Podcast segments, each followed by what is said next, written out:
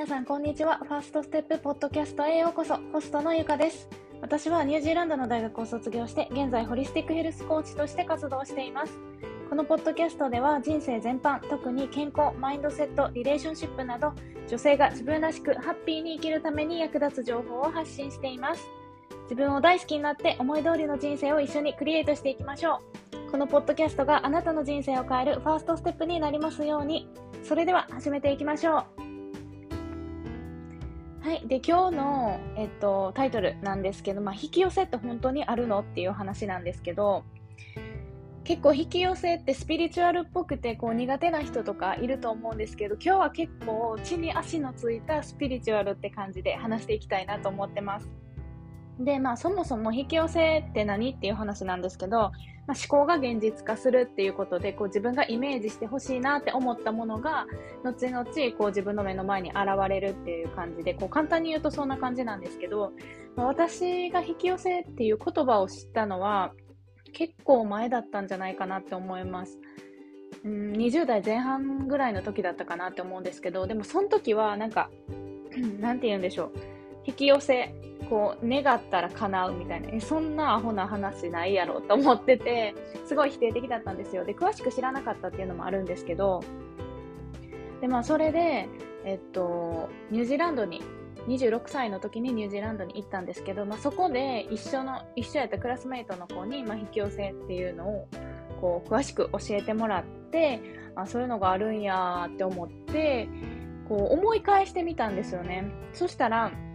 まあ、結構これも引き寄せやったんちゃうかって思ったのがあってで、まあ、それが何かっていうとその、まあ、ヨガに出会ってヨガの先生になろうって思ってヨガの資格を取ったりとかあとはその海外に移住したいっていうのは本当に子供の時から思ってたんですよ。なんか海外のおしゃれなところに移住したいなみたいなぼんやりと。で絶対海の近くがいいなっていうのはあって。でそういうのとかを結構イメージしてた、まあ、イメージしてたっていうか妄想してたんですけど。それでまあどこの国っていうのは決めてなかったんですけどニュージーランドに移住することになってやっぱ海近かったですしなんかこう想像してた通りの場所やったっていうのとあと私キューティーブロンドっていう映画がすごい好きでキューティーブロンドの主人公エルがもうすっごい自分を持っててで誰にでも優しくてで優秀でっていうのでなんか海外の大学に行くっていうのがそれを見てすごい夢やったんですよ。で海外の大学かっこいいなってずっと思っててでもまあ無理やろうなと思ってて自分には。英語もそのできなかったですし。でもまあえっと、ニュージーランドに行ってヨガの勉強してその後ヨガ教える教えてってなってその時にいやなんか大学狙えるんじゃないかって思って、まあ、結局、えっと、ニュージーランドの大学に行って卒業することができてでその間もその日本みたい、まあ、日本みたいに言ってたあの語弊があるんですけど入ったから誰でも卒業できるっていうわけじゃなくてやっぱりそこはいくらニュージーランドでも海外の大学なんで課題がすごい量が多くて現地の生徒でもこれ無理みたいなめっちゃしんどいみたいなところを自分もやって本当に大変でで結局その3年間なんですけどねニュージーランドの大学って。最初入ったメンバーと卒業したメンバーって言ったらもう本当に3分の1ぐらいはいなくなってる感じでなんでそれぐらい結構その過酷な中を頑張れた自分が頑張れたっていうのもずっと私は卒業するその卒業の衣装着てる自分をイメージングしてたっていうのもすごいあってそれでまあ卒業して実際そのお洋服着れてで写真も撮れたんでなんかそれも自分にとっては引き寄せやなって思っててでその卒業の前に卒業課題ってあるじゃないですか。卒論ですね日本で言ったら。っていうのがあって私も。でもう本当途方に暮れてたんですよ。なんか自分でリサーチとかしないといけなくて統計とか分からなかったしアンケートの作り方とかも分からなくて。でもたまたまそのそれをやらなあかんってなるちょっとぐらい前にその大学で研究を仕事にしてる日本人の方からなんかツイッターでこう連絡いただいてあの似たようなこと勉強してるからお話ししましょうって言っていただいてでその方と知り合いになってでその方にすごい助けていただいたりとかあとプロのデータをこう分析する方っていうのもいらっしゃって日本人の方なんですけどその方にこう知り合う機会があって仲良くさせていただいてその方もあの課題すごい手伝ってくれてほんまそういう出会いがなかったらなんか課題も全然進まなかったと思いますし卒業できてたかっていうのもあってなんかすごいパワーを感じたっていうかあちゃんとなんか卒業したいって思って絶対あのあのコスプレ コスプレじゃないんですけどあの卒業の服を着てあの私は卒業するって決めてたらちゃんとそういうそれに必要な人がこう集まってきてくれて自分の周りに。でなんか結局卒業できたっていうのであほんまになんか引き寄せってあるんやなっていうのをこう身をもって経験することがあって今は結構その、まあ、もちろんまだ叶えてないっていうかこれから叶えたいことっていうのもいっぱいあってまだ叶えてないこともたくさんあってでもやっぱり自分の経験からあちゃんと叶っていくんやろうなこれもっていう安心感みたいなのあってもう叶わへん叶わへんどうしようみたいなのは全然ないんですよ。でこう自分が思うその引き寄せを成功させる秘訣っていうのがあのあって一番大事なのはその願ったことが絶対まあそれは叶うってどれだけ思えるかっていうのが一番大事やなって思ってて例えばなんですけど私が今からじゃあ韓国でアイドルになりたいって 思って私アイドル好きなんでね韓国でアイドルになりたいって今思ったとするじゃないですかでそれを引き寄せようって思うとするじゃないですかでもじゃあ何パーセントぐらいそれ信じれますかって言われた時に、まあ1ミリも信じれないですよね、正直。なんか、それなりたいって言っても、じゃあ自分でそれ信じてるかって言われたら、いやいや、年もいってるし、見た目もそのアイドルじゃないし、スタイル良くないし、でもブワーって無理な理由っていうのがめっちゃ並ぶんですよ。なんで、あの、無理やなって思ってるから絶対叶わないと思うんですよ、そこは。ってことはどういうことかっていうとやっぱりその夢に対してどれだけ自分があこれはいけるって思えるかっていうことなんですけどそのいけるって思えるかっていうのはそれは何に由来してるかっていうとやっぱり自分の行動やったり過去の経験とか成功体験っていうのからこう成り立ってる、まあ、一種の思い込みっていうやつなんですけどそれがいい方にも悪い方にもあると思うんですよね。で結構私の場合なんかそういうあと学校行くとかあと仕事の面でこう好き好きを仕事にするとか好きなことで稼ぐとか、まあ、お金に対してもブロックがあんまりなくてそのお金は常に入ってくるもんやって思ってるんでそんなになんかそれは過去の経験からなんですけどブロックないんですけど私の場合恋愛が結構苦手でどうしても恋愛に関しては無理ちゃうかなってこうちょっと思っちゃったりとかして恋愛っていうのはまだ苦手分野ではあるんですけどそういう風にしてやっぱ過去の経験から人間ってこう思い込みを作ってるなっていう風に思うんですよ。なんでその思い込みをいい方に私はいける過去これで成功してるからいけるっていう風に思うには成功体験っていうのがすごく大事ででその成功体験を作るには行動がすごい大事なんですよね。なんで、たまに、私、ほんと引き寄せが好きで、いろんな本も読んだし、なんか、その YouTube の動画やったりとか、あと、まあ、セミナーってそんな高いもんじゃないんですけど、セミナーとか、何個か行ったりとかして、まあ、とにかくいろんな人の言ってる引き寄せの、こう言ってるやつを見たり聞いたり、勉強したりとか、いろいろしたんですけど、この人に本当によるなって思うのは、行動なんていらないですよっていう人もいるんですよね。なんか行動とかじゃないからみたいな思考が現実化するからって言うんですけどいやそれはそうなんやけどでも私は私はなんですけど私は行動しないとそれが信じられないんですよね。自分がそうなるっていう。の。ってなんか例えばお金稼ぎたいなとかそれこそ大学卒業したいなって思った時ずっと大学卒業のイメージングして家におって何もせえへんくて卒業できないじゃないですか。実際課題はやらなあかんしあの出席もせなあかんしやることやってないと絶対卒業ってできないですよね。なんでなんかその引き寄せってもう思考して家でぐうたらしててできるものっていうそういうものではないと思ってるんですね自分が。まあ、それも一つのあの思い込みなんかもしれないんですけど私はそういうものではないと思ってて引き寄せっていうのは何かをやっていく努力していく中でやっぱりイメージングとかしてたらそれを助けてくれるなんか存在とか出来事とかこううまくこう乗せてくれるものに出会ってそこに導かれていくみたいなもんやと思うんです。だから自分の努力は絶対必要やと思ってて。なので私はその行動これがしたいって思った。ら例えば今でもそうなんですけど誰かこういう助けてくれる人に出会いたいと思ったらやっぱり出会いの場に行くっていう行動をしないといけないしそういう人がいそうやなっていうところをこうリサーチしていかないとダメじゃないですか。こういう人に出会いたいなって言って家で YouTube とか見てても、まあ、それでもなんかこう YouTube とかに出てきたりとかして出会うかもしれないんですけど、やっぱり自分から探しに行かないと、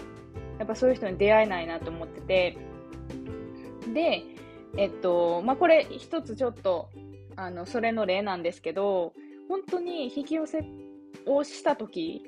ってなんかこうびっくりなんか自分の想像してたのと違うルートで来るっていうのを結構いろんな人が言ってるんですけど最近それをすごい実感したことがあってなんか私今その個人事業主で、ま、ヘルスコーチングやらせてもらってるんですけどもっともっと自分のビジネスを大きくするには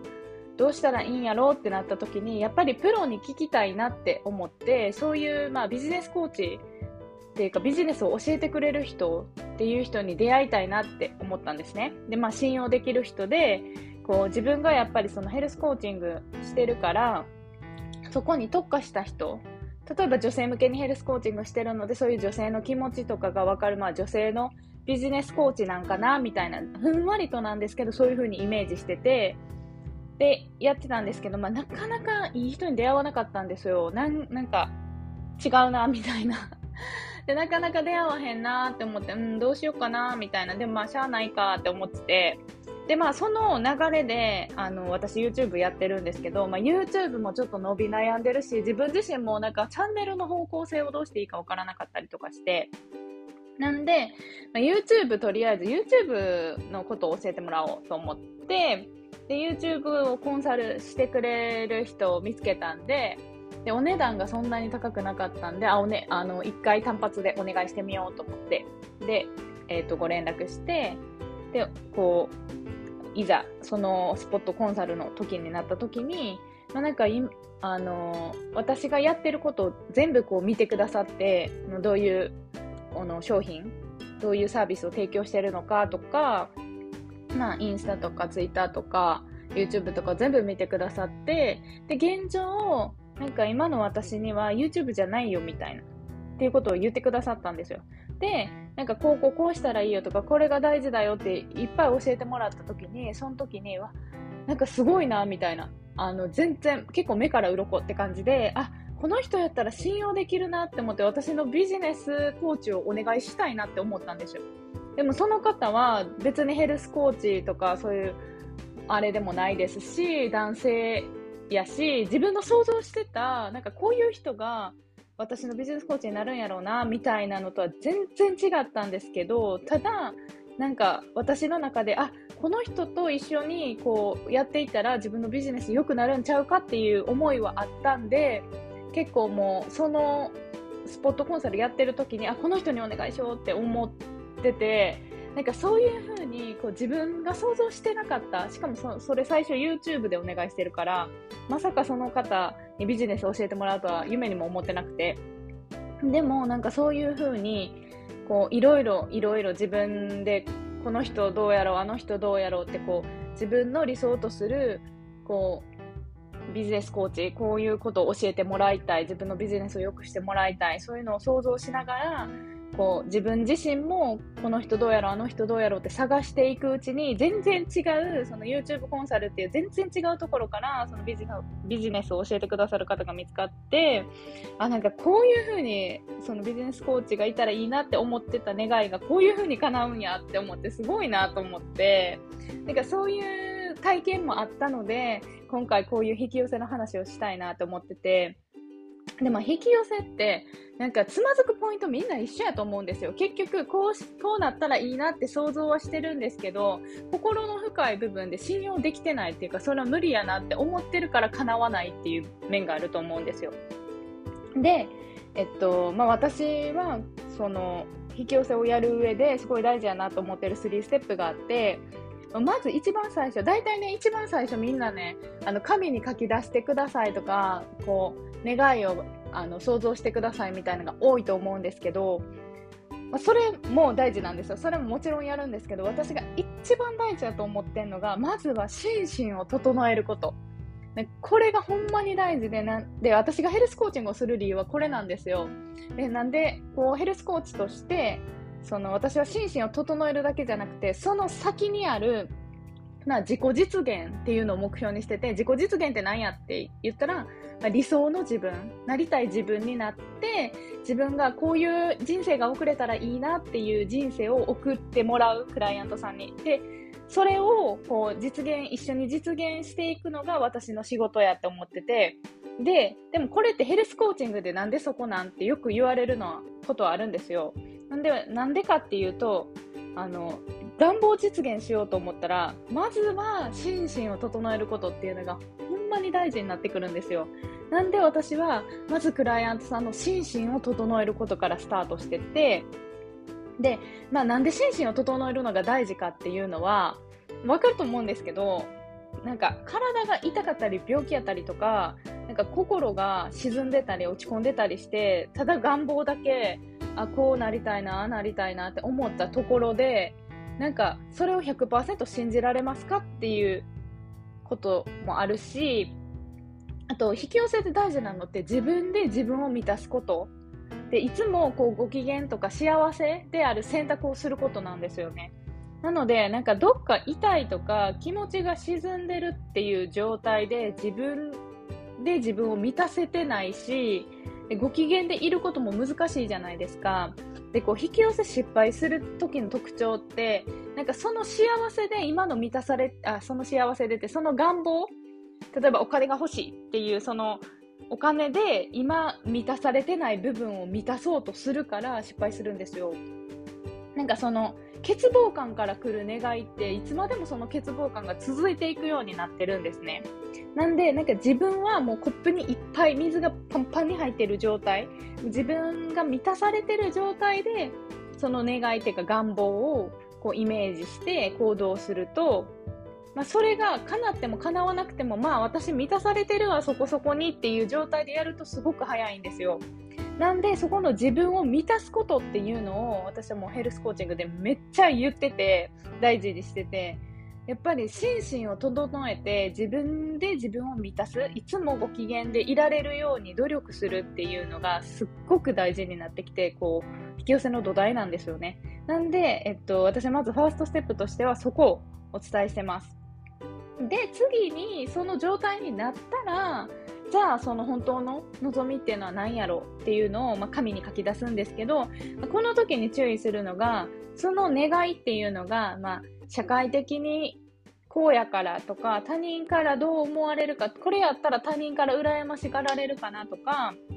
なんかそういう願いって結構あると思うんですね。例えば、そのやっぱ30過ぎたら結婚してないとっていうのがあると思うんですけど、社会通念的に。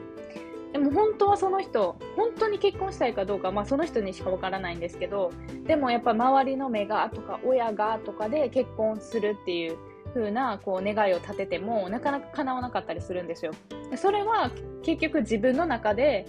その本当の本当の心からの願いじゃないからっていうのなんですね。で、本当にその結婚したいって例えば望んでたとしても、でも実は別にもっとやりたいことがあるとか、本当はこう結婚したいっていうのも本当の思いなんやけど、でもそれ以上にお金稼ぎたいとか、ってなると、結局その結婚したいっていう願いはま2番手に来るんで、そっちが先に叶うよりも、そのお金稼ぎたいの方に、こう叶える方にどんどんどんどん人生がシフトしていくから、まあ、結婚っていう、えっ、ー、と、望みはなかなか叶うのが遅くなったりとか、っていうのがあるんで、本当の本当に自分が心の底からもうこれっていう、もう周りの目とか一切関係なく、本当の本当に自分が心の底から思う願いっていうのは何やろうっていうのを、えっと、見つけていくっていうのが、えっと、セカンドステップですね。二つ目のステップになります。で、まあ一番最後なんですけど、もうこれは、えっと、とにかく行動するっていうことなんですけど、この行動っていうのも闇雲にやったらダメなんですよね。でも、あの行動をなくして私はその、えーと、願望実現にはならないって思ってて、まあ、ここがちょっともしかしたら他のその引き寄せの人たちと違うのかもしれないんですけど私は結局行動した分だけあの引き寄せも早かったですしいい結果が生まれててで行動したから全部それがいい方につながるっていうわけではないですもちろん。例えば10回行動して2回でも3回でもこういい方につながればいい方っていう感じでそんな全部が全部なんかやったからすごい良かったっていうわけではないんですけどやっぱりその何かを決めたらこうするって決めた例えばお金を稼ぐって決めたらじゃあどういう風なお金の稼ぎ方があるのかとかじゃあ何ができるのかっていうのを自分の考えうる範囲で全然いいです。考えうる範囲で考えて行動する。で行動した先に思いもよらない形でそれが舞い込んでくる。道が見つかるっていうことがあるので大体私も行動して行動してえこの方向から来るんやってことがほぼ100%です。なんか自分の想像してたあの感じではないです。なんで、あの、本当にそれは、なんて言うんでしょう。だからそれで行動が間違いなのかって言われたらそうじゃないんですよ。でも行動してたからこそ、全然関係ない方向から来るんですよ。だから、例えば、なんか、そのためにした行動じゃないのに、違う願望が叶ったりとかもあるんですよ。なんで、本当にこう何があるかわからんくて、なんか宝くじみたい。宝くじみたいっていうか、なんかおみくじみたい。おみくじじゃないな。なんて言うんでしょう。なんか福引券みたい。でも何が当たるかわからん。何が当たるかわからんけど、行動してたら、まあ、全部なんかこう、どれかに当たっていくので、とにかく私はほんま行動、行動、行動って言ってて、自分自身もめっちゃ気をつけてて、行動することが本当に大事なんで、最後のえっと、サードステップ、3つ目のステップでは、とにかく自分が考えうる行動をしていきましょうっていうお話をしてます。はい。で、こんな感じで、まあ、こう言葉にすると簡単なんですけどなかなかそういう、まあ、自分の中での思い込みがあったりとか100%信じられへんっていう思いもあったりとかなんですけど、えっと、とにかく私はまずお伝えしたいのは本当に心身を整えてくださいってここできてない人めっちゃ多いんでまずはあの心身を整えていきましょうっていうことをお伝えしたいです。で最初に心身を整えたら次本当に何自分が何を望んでるのかっていうのをあぶり出して、で、3つ目はもう行動、とにかくそれに向かって行動していくっていうことですね。で、これでも本当にたくさんのことを私は叶えてきてて、なんでもこれは結構自信を持って言えます。あの、これをやれば、これをやればっていうか、これをして、そのいろんなまあ障害っていうかつまずくポイントはあると思うんですけどざっくり言うとこの3ステップで絶対にこう自分が望むものっていうのは手に入れられると思うので、まあ、こうやってイメージして行動して一緒に思い通りの人生をこうクリエイトしていけたらいいなと思います。それでは今日も聞いてくださってありがとうございました。また次のエピソードでお会いしましょう。